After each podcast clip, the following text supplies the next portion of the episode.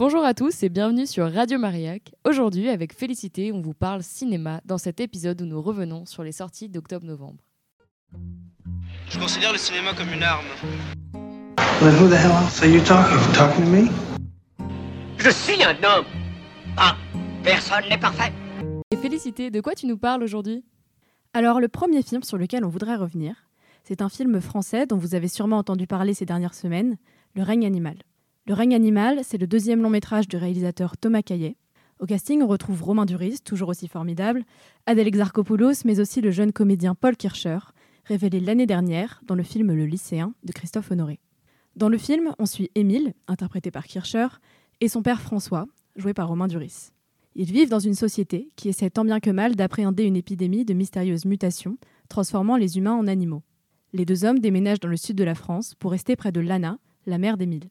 Cette dernière se transforme depuis quelque temps déjà, il a donc été décidé de l'interner dans un centre pour tenter de contrôler sa mutation. Sur place, un accident de la route déclenche la disparition de Lana et d'autres créatures dans la forêt. Le père et le fils tentent alors de la retrouver, tout en s'efforçant de s'adapter à ce nouveau monde peuplé de créatures hors du commun. Ça, c'est juste le synopsis. Je voudrais vous en dire bien plus, mais je préfère vous laisser découvrir le film par vous-même.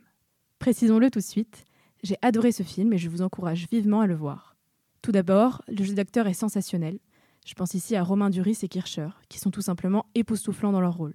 La relation père-fils est émouvante par sa complexité et sa beauté.